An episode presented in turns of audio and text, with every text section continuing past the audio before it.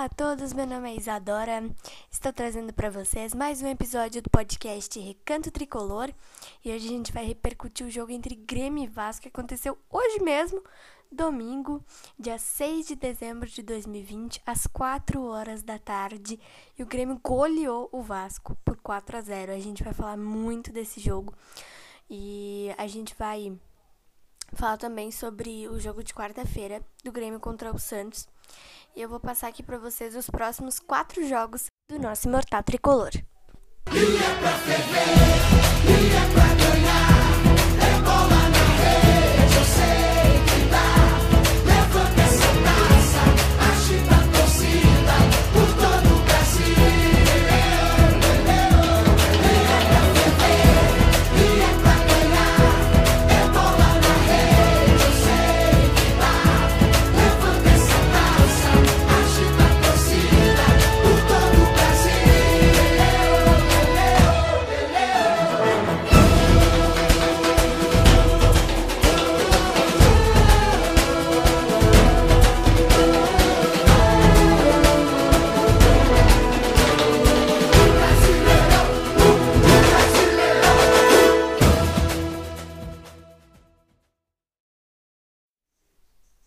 Bom, gente, então, como eu disse para vocês, o jogo aconteceu hoje, domingo 6 de dezembro de 2020, às 16 horas, 4 da tarde, na Arena do Grêmio em Porto Alegre. E o nosso tricolor goleou o Vasco por 4 a 0. Os gols do Grêmio foram marcados por Diego Souza, que fez os dois primeiros gols, o Pinares, que começou como titular e fez o seu primeiro gol com a camisa do Grêmio, e o Lucas Silva de pênalti no final do jogo, seu primeiro gol com a camisa do Grêmio também. Agora, gente, eu já queria atualizar aqui a tabela de classificação do Brasileirão, aonde nós estamos.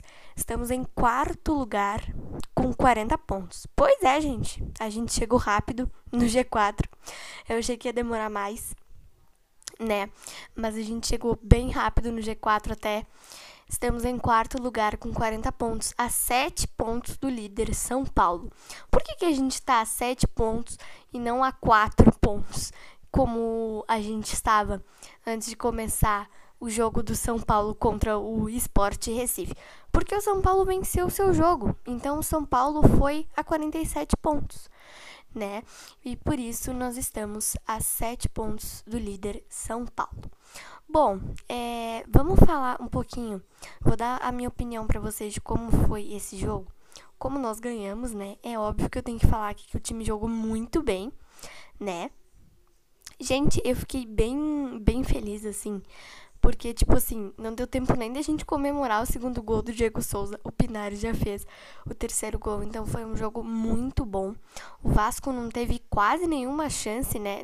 Quase não, né, gente? Vamos, vamos falar sério aqui.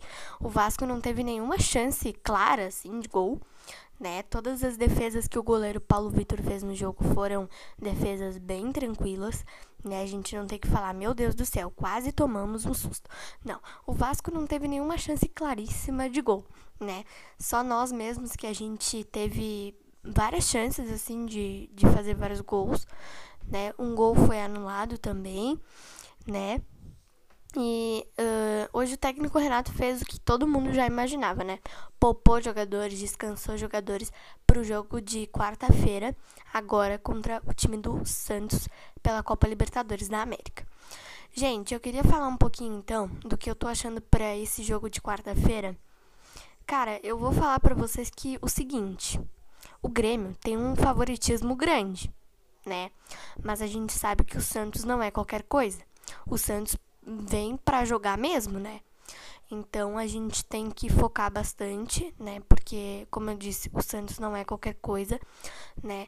A gente não tem como comparar o Santos com o Vasco, até porque são situações muito diferentes. O Vasco tá na zona de rebaixamento e o Santos está com 38 pontos, né?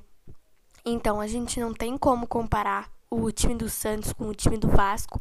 Hoje foi fácil da gente golear o Vasco, porque o Vasco é um time que tá vivendo uma crise, tá na zona de rebaixamento, mas o Santos não é o Vasco, O Santos já é um time mais complicado de se pegar. Tudo bem que a gente vai jogar em casa, então nós temos a obrigação de conquistar uma vantagem aqui dentro de casa, né? Aqui dentro da, da arena para ir lá na vila, porque todo mundo sabe que lá na Vila Belmiro é muito difícil de jogar. Então a gente tem que estar tá bem focado aqui na arena para para jogar contra o time do Santos e lá na Vila conseguir pelo menos fazer um, dois gols, né? Porque todo mundo sabe, gente, que na Libertadores tem gol qualificado. Na Copa do Brasil não tem, mas na Libertadores tem gol qualificado, que é nada mais nada menos que o gol fora de casa, né? Um gol fora de casa aqui, é, por exemplo, se o Santos fizer um gol aqui, esse gol basicamente vale para uma vantagem do Santos lá na Vila, né? Uh, antes, de, uh, eu queria falar mais uh, sobre o jogo do Grêmio contra o Vasco, que eu queria falar um pouquinho sobre a entrevista do técnico Renato Portaluppi, sobre uma coisa que ele falou que me chamou um pouco a atenção, mas antes eu queria fazer uma correção que eu falei aqui uh, enquanto eu estava falando do jogo de São Paulo contra o Esporte, que antes do jogo começar nós estávamos a quatro pontos do, do líder. Nada a ver, tá, gente? Se o São Paulo tivesse perdido seu jogo hoje, nós estaríamos a quatro pontos do líder porque a gente ganhou, tá? Mas o São Paulo ganhou, o Grêmio ganhou, então nós estamos com 40 pontos a 7 do líder.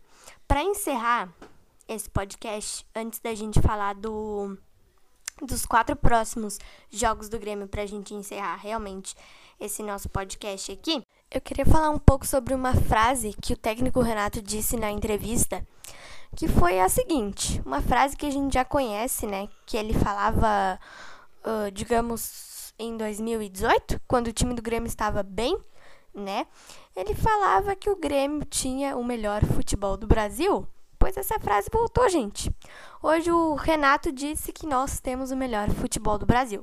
Olha, eu não posso discordar, mas eu também não posso concordar, porque nessa história aí a gente tem dois lados.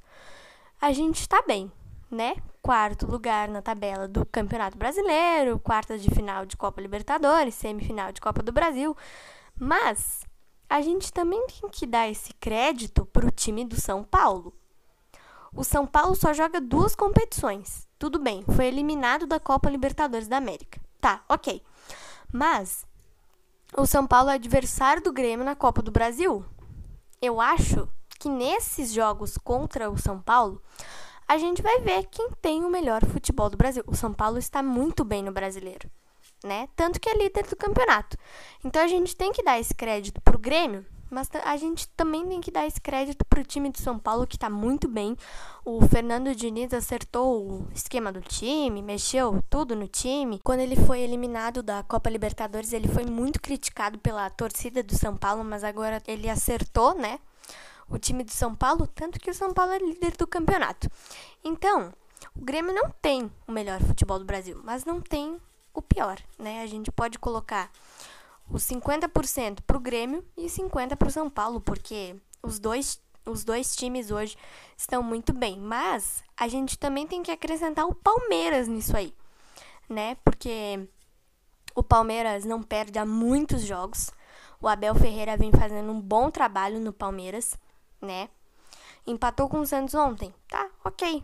Nem todo mundo perde, nem todo mundo ganha, nem todo mundo empata né? Futebol não tem lógica. Futebol é futebol. Todo mundo sabe, todo mundo conhece o futebol, né?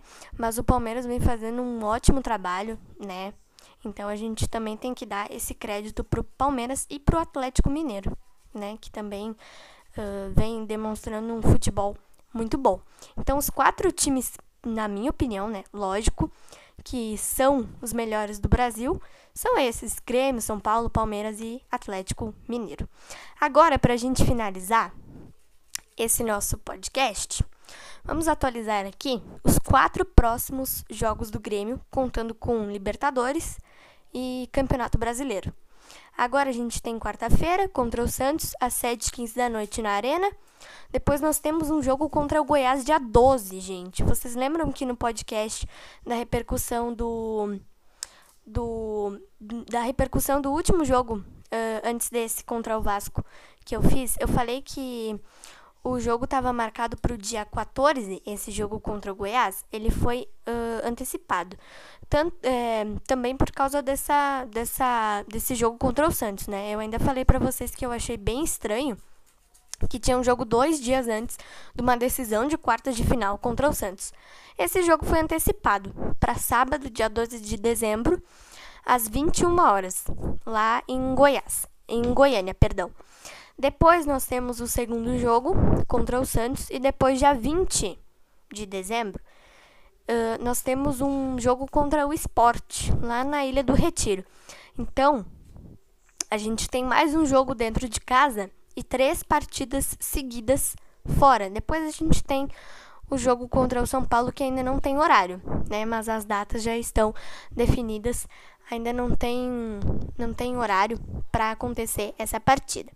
Então foi isso, espero muito que vocês tenham gostado. Quarta-feira nós temos Libertadores, né? Como eu falei para vocês, a gente tem que conseguir uma vantagem boa aqui dentro da arena para ir lá na, jogar na Vila Belmiro, que todo mundo sabe que não é nada fácil, e conseguir pelo menos um empate ou fazer um gol, dois, né? Vamos ver como é que esse Santos vem para jogar contra o Grêmio. Um beijo para vocês e até o próximo podcast.